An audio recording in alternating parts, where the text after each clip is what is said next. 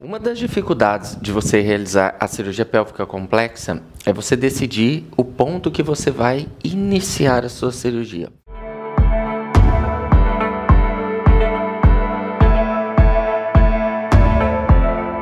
Dependendo do ponto que você iniciar o procedimento cirúrgico, ele pode ter um desfecho em termos de tempo diferente. Quando a gente calcula uma estratégia de iniciar a cirurgia por aquilo que a gente chama de ponto zero, ou seja, o que, que é o ponto zero?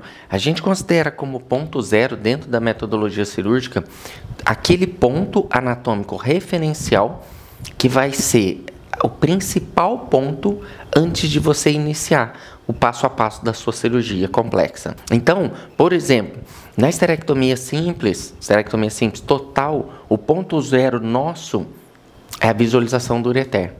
Por quê? Porque além de eu evitar o índice de complicações do ureter, o visualizando previamente ao iniciar o procedimento, eu também crio no time todo uma segurança para a gente iniciar a cirurgia de forma segura. E daí eu não preciso, ao final do procedimento, ficar tentando identificar o ureter e fazer com que ele contraia para eu ficar aliviado de que não houve lesão do ureter. Então, quando a gente parte da cirurgia pélvica para cirurgia pélvica complexa, um dos referenciais anatômicos deveria ser o infundíbulo pélvico. E eu vou fazer um desenho aqui só para vocês entenderem que a gente tem o ovário e a gente tem o infundíbulo pélvico e a vascularização dele. Vou fazer a vascularização dele para o lado de cá, porque a gente retratar aquilo que a gente gostaria no momento da cirurgia. O que a gente tem é que o ureter ele cruza os vasos ilíacos do lado direito logo na bifurcação. Então a gente tem a artéria ilíaca externa e a artéria ilíaca interna, mais ou menos aqui assim. E a gente tem o ureter cruzando. E o infundíbulo pélvico, ele fica muito próximo dessas estruturas. Qual que é a estratégia que eu queria que a gente pensasse?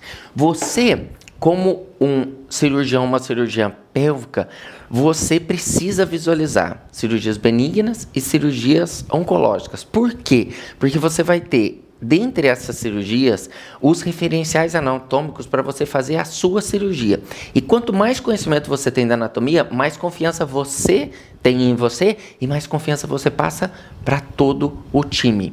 Então, olha só, se a gente considerar o infundíbulo pélvico, é interessante que nas doenças benignas, então aqui nas doenças benignas, a gente vai abordar medial ao infundíbulo pélvico. Nas doenças oncológicas, a gente vai abordar lateral ao infundíbulo pélvico. Por que, que eu estou falando isso para você? Porque já você já começa, a partir desse momento, calcular a estratégia do seu procedimento. E até mesmo não fazer dissecções desnecessárias. Por exemplo, se você quer abordar o ureter para uma lesão de compartimento, uma lesão benigna, mas de compartimento posterior ou lateral, você vem medial ao ureter e nada que esteja medial ao infundíbulo pélvico, para você identificar o ureter, e nada que esteja, aqui o ureter e aqui o var, nada que esteja lateral ao infundíbulo pélvico, você vai precisar mexer. Então você, com esse planejamento, você acaba fazendo o quê? Economizando tempo na cirurgia. E se você economiza tempo na cirurgia, você faz com que melhore a sua performance em campo e o resultado pós-operatório é melhor. Porque a paciente ela tem o pré-operatório, o intra e o pós-operatório.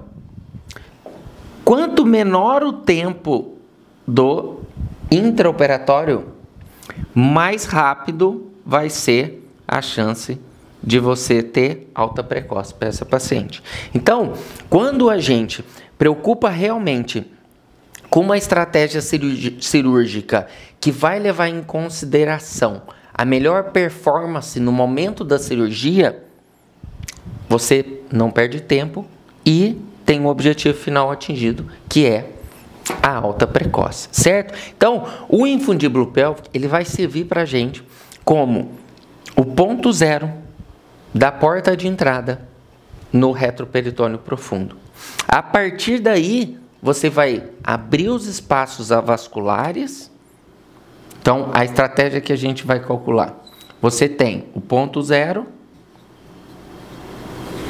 você abre os espaços avasculares e você faz os limites anatômicos da onde você quer fazer a dissecção. Você fazendo essas três etapas e tendo isso escrito num papel, você consegue fazer qualquer cirurgia pélvica complexa. É claro que na hora que você estiver fazendo isso aqui, pode ser que você tenha uma intercorrência. O que, que vai levar você a ter a excelência? Repetir isso sempre da mesma forma, forma igual. Se você fizer sempre essa etapa, você vai conseguir secar a pelve com segurança.